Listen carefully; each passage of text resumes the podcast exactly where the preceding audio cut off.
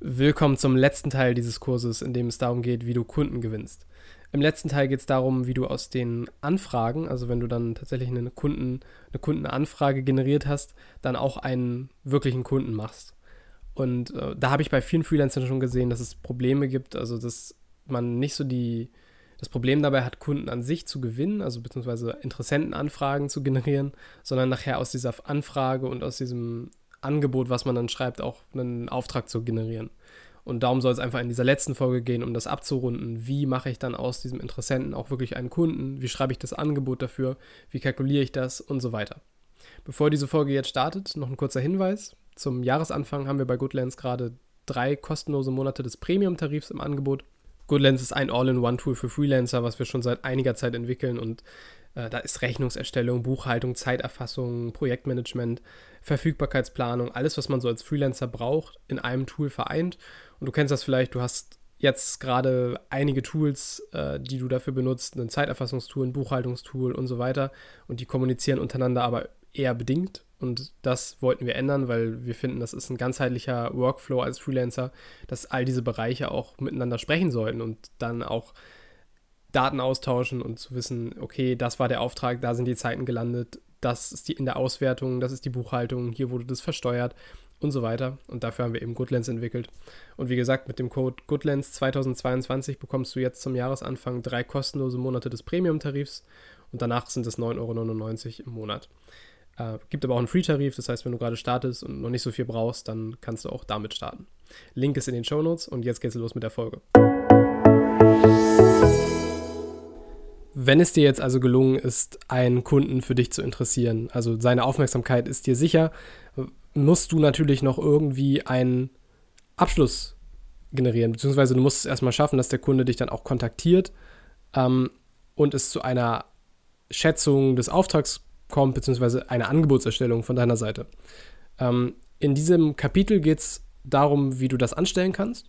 Und in dieser Lektion ähm, möchte ich damit anfangen, über die eigene Website ein bisschen zu sprechen, weil ähm, auf der eigenen Website eine gute Möglichkeit ähm, sitzt, um eben diesen Erstkontakt für den Kunden sehr einfach zu machen, nämlich dass man dort ein entsprechendes Kontaktformular platziert, was für diese Anfrage dann ähm, ausgelegt ist. Also erstmal, die eigene Website sollte möglichst alles darauf lenken, dass dieser Kunde am Ende ein, äh, eine Anfrage sendet an dich. Und ähm, das kannst du verschieden anstellen. Du kannst eben, wie gesagt, überall sowas wie Referenzen auf der Website haben und deine Arbeiten präsentieren, was du so kannst. Und am Ende sollte aber immer überall so ein Call-to-Action-Button sein, der sagt, jetzt Kontakt aufnehmen, jetzt ähm, Angebot anfordern oder so. Ich würde empfehlen, dass du das jetzt ähm, Kontakt aufnehmen oder jetzt ähm, schreib mir oder sowas zum Beispiel nennst. Und dahinter sollte sich dann ein Kontaktformular verbergen, was möglichst simpel aufgebaut ist. Also da sollte dann irgendwie drinstehen, einmal, dass man ne, als Kunde seine Kontaktdaten hinterlegt, das ist natürlich wichtig, also Name und E-Mail sollten abgefragt werden vom Kunden und dann ein Feld zur, zu, für den Freitext, also für die eigene äh, Anschrift. Beispielsweise kann der Kunde dann da reinschreiben, dass eben Interesse besteht an einer Zusammenarbeit und so weiter. Ähm, du kannst das natürlich auch umfangreicher gestalten. Du kannst da auch direkt abfragen, um was für ein Projekt es sich handelt und welche, welche Größenordnung und so ich würde davon abraten, weil das eher daran, also jeder Schritt hindert den Kunden daran, das Kontaktformular abzusenden, ähm, weil das mehr Aufwand ist. Und ich würde das erstmal so einfach wie möglich machen, dass der Kunde da dir diese Erstkontakts-E-Mail zukommen lassen kann, wenn er dann eben auf dich aufmerksam geworden ist.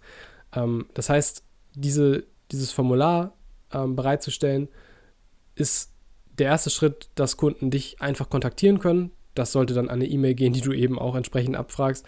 Und da solltest du dann zügig darauf antworten und ein Erstgespräch ausmachen. Also wenn es vorher noch kein Gespräch gegeben hat, auf jeden Fall einen Gesprächstermin vereinbaren, nicht schriftlich oder so, erst lang hin und her, was ist das für ein Auftrag, worum geht's, einfach einen Termin machen, wo man telefoniert, weil da kann der Kunde dann auch von dir schon mal ein bisschen mehr hören und alles andere verläuft nachher nur im Sande oder geht nebenbei unter oder so.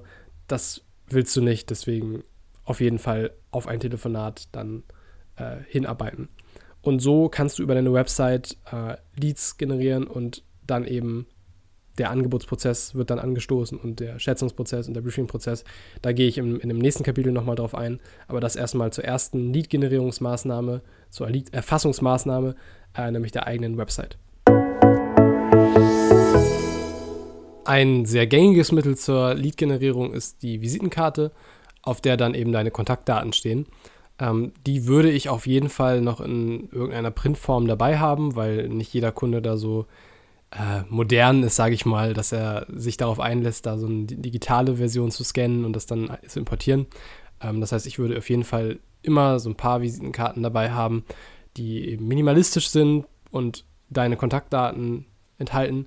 Die würde ich immer dabei haben, wenn du auf zum Beispiel den Meetups bist, die ich erwähnt hatte, oder auf äh, Messen und Netzwerkveranstaltungen. Ähm, und dann würde ich mir auf jeden Fall eine digitale Version der Visitenkarte zulegen. Du kannst zum Beispiel eine sogenannte V-Card erstellen. Ähm, dafür google einfach mal nach V-Card und dann QR-Code zum Beispiel.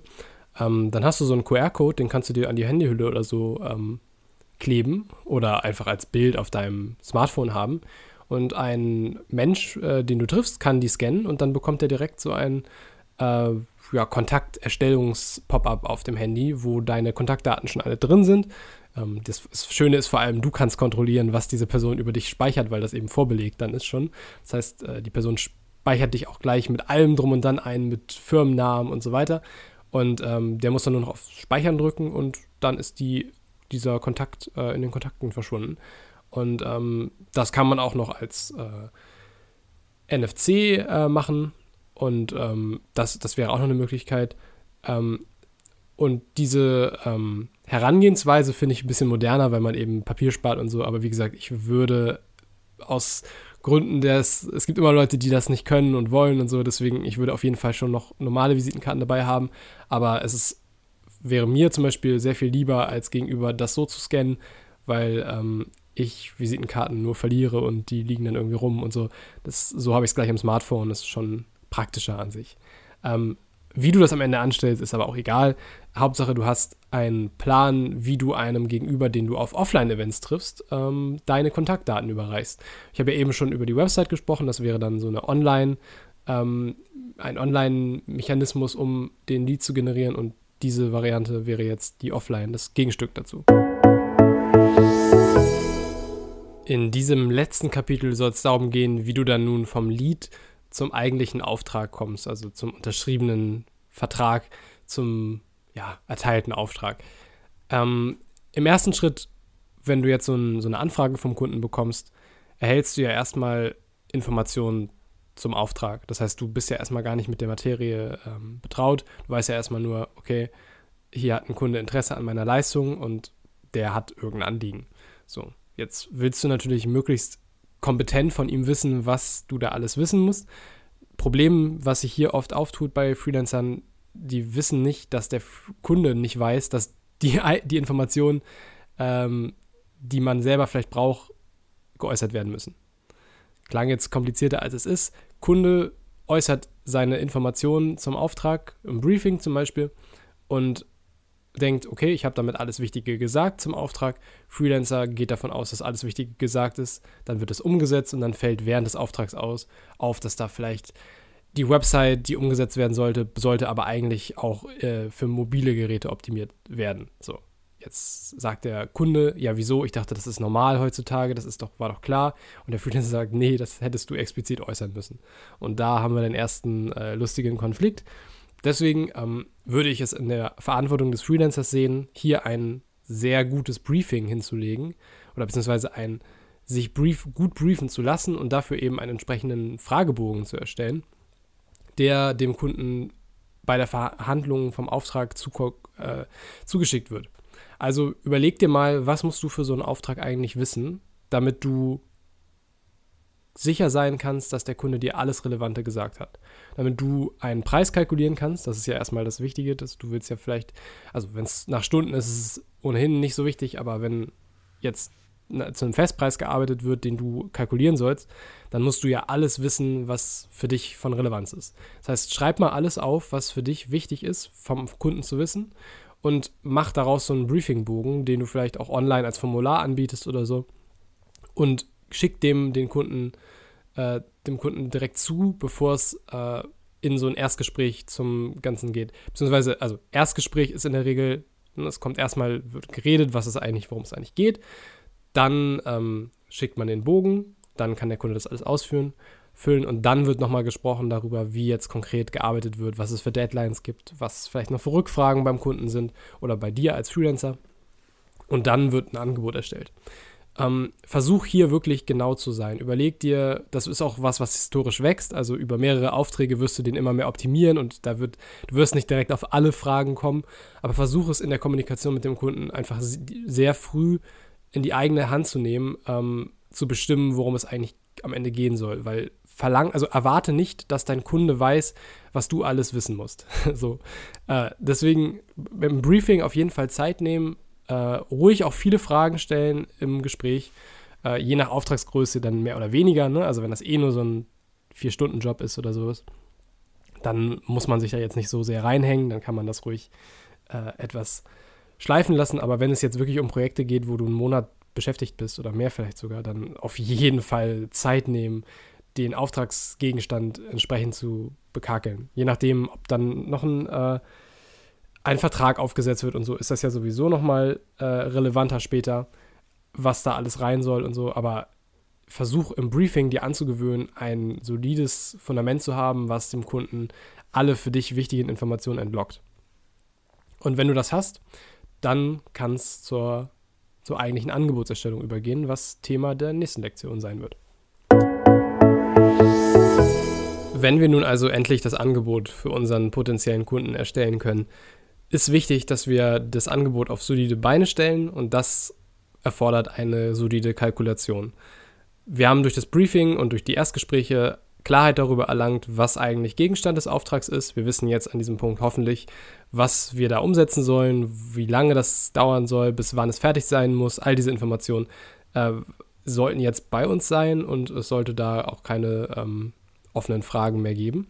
Und jetzt können wir uns hinsetzen und die Erstellung des Angebots angehen, wofür halt die Kalkulation benötigt wird. Also alle Tätigkeiten aufschreiben, die anfallen werden. Am besten so, also je genauer du hier wirst und wenn du jetzt beispielsweise eine Website erstellen musst und weiß nicht, 20 Unteraufgaben dafür erstellst und sagst, äh, eine Aufgabe ist das Einrichten der Umgebung, das andere ist das äh, Entwickeln der Hauptstartseite, die zweite ist eine Kontaktseite und so weiter, ähm, je genauer du wirst, umso einfacher ist es zu schätzen, weil es ist ja klar, ein ganzes Projekt zu schätzen ist sehr viel schwerer, als einfach zu sagen, ich schätze das Umsetzen einer einzelnen Komponente und addiere diese Schätzungen dann am Ende alle zu einer sehr viel genaueren Gesamtschätzung.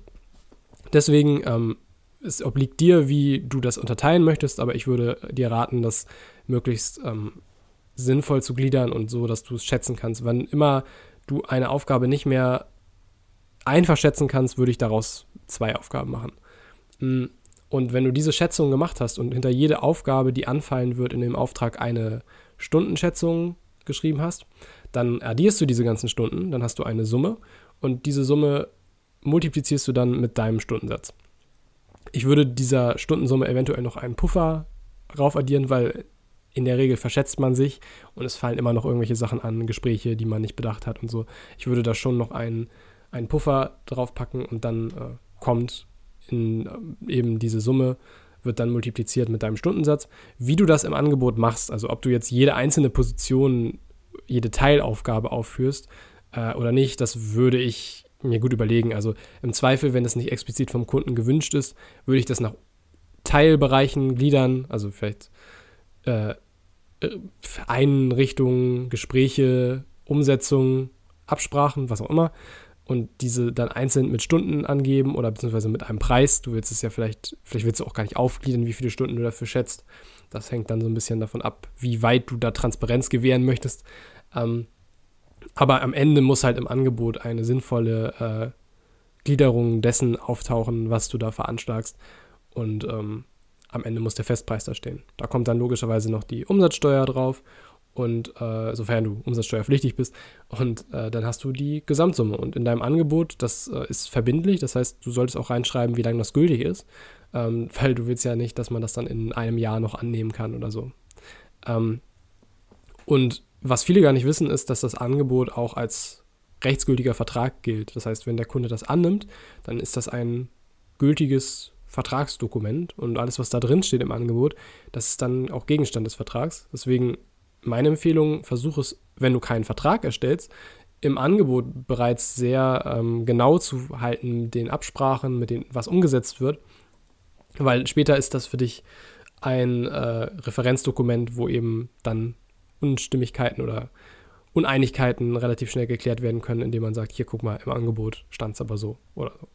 Hm, du kannst auch Ange dem Angebot deine AGB anhängen, die würde ich dann gesondert anfertigen lassen, wo dann sowas steht wie äh, grundsätzlich ist, sind Rechnungen von dir nach so und so vielen Tagen zu zahlen. Das würde jetzt aber zu weit führen. Was ist da noch? Ich habe in meinem Podcast eine Folge zum Thema Angebotserstellung. Da geht es dann im Detail darum, was man noch so machen kann und sollte. Achte einfach darauf, dass am Ende ein Dokument da existiert, was für dich alle äh, Absicherungen hat und dem Kunden eine gute Übersicht darüber gibt, was er eben von dir bekommt. Und das sollte natürlich vernünftig aussehen. Also achte darauf, dass das jetzt nicht mit Word mal eben so hingedingstert wird, sondern versuch dir da ein Rechnungstool zuzulegen, wie zum Beispiel Goodlands, wo du eben eine äh, professionelle Rechnung designst und umsetzt, die, äh, oder ein, ein Angebot in dem Fall, wo du ähm, dem Kunden da auch gleich den Eindruck vermittelst, dass das alles bei dir vernünftig professionell ist. Die sollten auch durchnummeriert sein, am besten, damit du äh, bessere Übersicht über all deine Dokumente hast. Genau, und wenn du das Angebot erstellt hast, dann geht das Ganze raus an den Kunden ähm, und dann bleibt eigentlich nur noch abzuwarten, was äh, dazu gesagt wird und was es da so für Hürden gibt, wenn dann das Angebot erstellt wurde und der Kunde dann den Preis kennt, den er dir übrigens auch vorher schon gerne entlocken will, versuch dich da nicht darauf einzulassen, äh, dem Kunden, bevor du das selbst geschätzt hast, eine Summe zu nennen. Ah, schätz doch mal grob, was glaubst du? Weil man verschätzt sich in der Regel und dann ist es so ein bisschen der Referenzwert, der im Raum hängt, wenn dann das eigentliche Angebot kommt und sagt, ah, aber das habe ich im Gespräch, hast du ja gesagt. Ja, und dann ist halt, hast halt eine unnötige Diskussion nur oder so. Deswegen vielleicht, wenn es geht, vermeiden, da vorab Preise zu kommunizieren, die du nicht geschätzt hast. Genau, im nächsten äh, und letzten Kapitel äh, in der nächsten und letzten Lektion und damit auch der letzten, äh, ja, das letzte Kapitel ist damit auch abgeschlossen. Dieses Kurses geht es dann darum, wie man mit Kunden umgeht, die dem Preis dann äh, etwas entgegenzusetzen haben. Wenn du dein Angebot erstellt hast und dein Kunde oder dein potenzieller Kunde ähm, will hier jetzt nachverhandeln, dann äh, würde ich folgende Dinge beachten. Also überleg dir erstmal, ob du überhaupt deinen Preis drücken möchtest. Das hängt viel davon ab, wie deine aktuelle Situation ist, wie du gedenkst, mit diesem Kunden zukünftig zu arbeiten, weil wenn man einmal den Preis drückt, dann öffnet das schon auch ein bisschen das Tor für weitere ähm, Preissenkungen und man ist halt, ist halt die Frage, wenn man mit dem Kunden zukünftig weiter zusammenarbeiten möchte, ob man das dann auch immer unter diesem Preisdruck äh, Schatten haben möchte. Ähm, das sollte man sich gut überlegen, ähm, weil das, wie gesagt, dann schwer wegzubekommen ist von diesem Kunden, wenn er das einmal, wenn man dem das einmal gewährt. Ähm, Im Grundsatz sollte man vorher schon mal über sowas wie Stundensätze gesprochen haben. Du solltest einen soliden Stundensatz haben, der auch auf einer Rechnung basiert, ne? also was musst du verdienen, damit du über die Runden kommst, wie weit Rücklagen sind da eingeplant, Krankentage und so. Und es gibt viele Auftraggeber, die nicht so ganz verstehen, wie es mit Freelancern eigentlich ist, warum die plötzlich so hohe Stundensätze haben, wenn deren Angestellten ja also niedrige haben. Und da ist es halt wichtig zu wissen, Freelancer sind Fachkräfte, die ja wie so ein Sondereinsatzkommando geholt werden für spezielle Jobs. Ähm, die kann man nicht mit Angestellten vergleichen, weil die müß, als Freelancer musst du deine Krankensozialversicherungsbeiträge selber zahlen, komplett. Da ist nicht mit äh, Krankentag und dann wird bezahlt und so. Du musst das alles selber übernehmen. Ähm, Freelancer wird nur bezahlt, wenn er arbeitet. Und das geht auch, wirkt sich auf den Preis auf, aus, logischerweise. Und ähm, das verstehen viele äh, Arbeitgeber nicht. Deswegen ist es wichtig zu erklären und zu wissen, was da eigentlich der Unterschied ist. Also sich die richtigen Argumente bereitzulegen und auch ähm, für den Fall, dass eben damit argumentiert wird, was häufiger vorkommt, dass eben Angestellte so und so viel verdienen und warum das dann jetzt plötzlich so teuer wäre, ähm, sagen, das ist einfach ein grober Unterschied und da sind, äh, das kann man überhaupt nicht miteinander vergleichen. Und ähm, dann ist halt viel so, also hilft viel, wenn man sagt, hier, schau mal, das sind die Stundensätze in folgender Region, ähm, das ist meine Qualifikation, ich liege unter folgenden, ich liege da im, im Durchschnitt oder ich liege da deswegen drüber. Also wenn man vorher genau weiß, warum man sich seinen Preis oder seinen Stundensatz so kalkuliert hat, wie man ihn kalkuliert hat, dann ist man für solche Situationen sehr viel sicherer ausgestattet, als wenn man einfach gesagt hat, mein Kollege verdient 80 Euro die Stunde und deswegen verdiene ich jetzt auch 80 Euro die Stunde. Also einfach nur sozusagen davon auszugehen, weil es andere machen oder wenn man das mal irgendwo in der Gruppe gelesen hat oder so, ist, kann man so machen, aber wird einem in solchen Situationen dann ein bisschen auf die Füße fallen, weil man nicht so richtig weiß, woher kommt eigentlich dieser Preis. Und man ist auch unsicher, weil man sich nicht sicher sein kann, ist das jetzt, ist es wirklich teuer? Also der Kunde kann da viel erzählen. Ne? Also der kann ja sagen, es ist teuer, es ist äh, nicht äh, im Vergleich zu anderen Freelancern. Wenn man aber weiß, wie man mit diesem Preis eigentlich liegt, mit diesem Stundensatz im Vergleich zu anderen und warum man den aufruft, dann kann man sehr gelassen in diese Situation gehen. Und im Zweifel wäre meine Devise da immer, wenn man das auf soliden Beinen stehen hat und man sich sicher ist, dass man zum Beispiel gar nicht mit dem Preis runtergehen möchte, ähm, weil auch entsprechend einfach das Angebot da ist von anderen Kunden, ähm, dann würde ich immer sagen, sorry, ähm, das ist mein Preis, folgende Sache, das ist folgender Grund für meinen Preis. Ich habe den auf sinnvolle Beine gestellt. Ähm, ich glaube, dass ich äh, oder ich weiß, dass ich diesen, diesen Preis wert bin. Ich würde gerne mit äh, Ihnen zusammenarbeiten, aber ähm, kann Ihnen hier preislich leider nicht mehr entgegenkommen. So.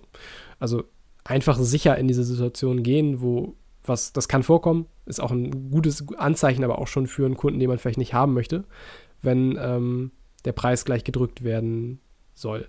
Kann aber auch sein, dass der Kunde nicht versteht, was äh, die Stunden, wie die Stundenschätzung zustande kommt, weil man das zum Beispiel transparent aufdröselt und der Kunde ist aber nicht damit einverstanden, dass man, dass der sagt, jo, ich sehe diese Stunden, aber nicht so, meine Entwickler brauchen dafür so und so lange. Deswegen vielleicht auch so als Tipp, ähm, wenn man es vermeiden kann, nicht unbedingt die Stunden auflisten, weil dann gehen große äh, Vergleiche los und dann wird darüber argumentiert, warum man da jetzt so viele Stunden drin hat und warum nicht. Ähm, wenn das nicht explizit gewünscht ist, würde ich es nicht aufschlüsseln, weil man sich unter Umständen dann die Diskussion erspart. Weil manchmal stimmt dann bei denen sogar der, also die sagen, der Preis ist okay, den würde ich dafür bezahlen, aber äh, ich, ich störe mich an den Stunden und vielleicht kann ich das ja noch drücken, indem ich sage, ja, wieso, aber wir brauchen doch gar nicht so lange dafür oder du brauchst doch sicherlich nicht so lange dafür, weil mein Entwickler in-house hat mir gesagt, das dauert nicht so lange. Also, um sich da so ein bisschen Stress zu ersparen, kann man vorab schon überlegen, wie will man das auf dem Angebot stehen haben und ähm, wie möchte ich argumentieren oder wie argumentiere ich meinen Preis, wenn der Kunde dann kommt und sagt, wieso ist der so hoch, zum Beispiel. Aber wie gesagt, eine letzte Sache, wenn man sich auf Preisdrückerei einlässt, wenn man sagt, ich gehe hier tatsächlich mit dem Preis runter, macht man sich, schwächt man seine Position, weil man einerseits natürlich sagt, nee, ich bin das übrigens doch nicht wert, weil wenn du sagst, das bin ich nicht wert, dann knicke ich ein. Und man öffnet damit die Möglichkeit für weitere Preisdrückereien, wenn es dann in, also man wird seinen Stundensatz nie wieder aufgerufen bekommen wahrscheinlich, wenn man mit diesem Kunden weiter zusammenarbeitet, weil eben im Raum immer noch diese, ja, Korrektur, nenne ich es mal, steht, die der Kunde da vorgenommen hat. Und äh, das will man unter Umständen nicht. Manchmal gibt es vielleicht einen sinnvollen äh, Grund, den Preis zu drücken, nämlich weil der Kunde einen über einen so langen Zeitraum beauftragt, dass man sagt, ich komme dir so eine Art Mengenrabatt entgegen. Ähm, das kann man machen und das finde ich auch legitim, aber das muss man halt auch für sich genau wissen, warum drücke ich hier gerade den Preis und hat es einen für mich sinnvollen Grund oder ist das einfach nur, weil der Kunde sagt, ach nö, das ist jetzt so teuer, das äh, hätte ich jetzt gerne ein bisschen günstiger. Weil unter Umständen muss man sich immer fragen, sind das dann wirklich die Kunden, mit denen ich arbeiten möchte, wenn die meine Leistungen nicht wertschätzen in dem Maße, wie sie eben bepreist sind. Das vielleicht so als letztes Wort für, ne, es ist jetzt so ein bisschen über den eigentlichen Kern des Kurses hinausgegangen. Wir haben jetzt unseren Kunden akquiriert, jetzt geht es mehr darum, wie ich einen Auftrag auf solide Beine stelle, wenn er dann losgeht. Aber für mich gehörte das einfach noch ein bisschen dazu, dass man jetzt auch wirklich durchstarten kann. Und am Ende des Kurses sind wir jetzt an dem Punkt, wo das Angebot hoffentlich akzeptiert wird und hoffentlich auf äh, einer Basis, wie sie dann eben ursprünglich kalkuliert wurde und nicht angepasster Preis durch den Kunden. Und ähm, damit ist dann der Auftrag generiert. Das war mein Kurs zum Thema Kundengewinnung als Freelancer. Ich hoffe, du hast da was mitnehmen können, hast ein paar neue Sachen gelernt und vielleicht irgendwie einen Impuls bekommen, was du in Zukunft anders machen kannst. Wenn du andere Ansätze hast, Ideen, wie man Kunden gewinnt, lass uns gerne auch im Podcast drüber sprechen. Schreib mir eine Nachricht über Instagram und ähm, ich bin immer froh, über neue Wege zu lernen, wie man Kunden gewinnt oder vielleicht auch Philosophien. Es gibt da ja ganze Kundengewinnungsphilosophien, wie man äh, Kunden langfristig auch an sich bindet. Ähm, sehr gerne, lass uns drüber sprechen. Ähm, und auch vielleicht deine Erfahrungen mit diesen Methoden, die hier geschildert wurden. Wenn du Feedback hast, sehr, sehr gerne einfach äh, Mail an mail at freelancer-podcast.de oder bei Instagram at freelancerpodcast eine PM und dann äh, quatschen wir mal drüber. Vielen Dank fürs Zuhören und ähm, schau dir gerne den äh, Rabattcode in, in den Shownotes noch an. Goodlands 2022 für drei Monate kostenlos, Goodlands Premium, Buchhaltung, Zeiterfassung und so weiter. Bis nächste Woche. Ciao.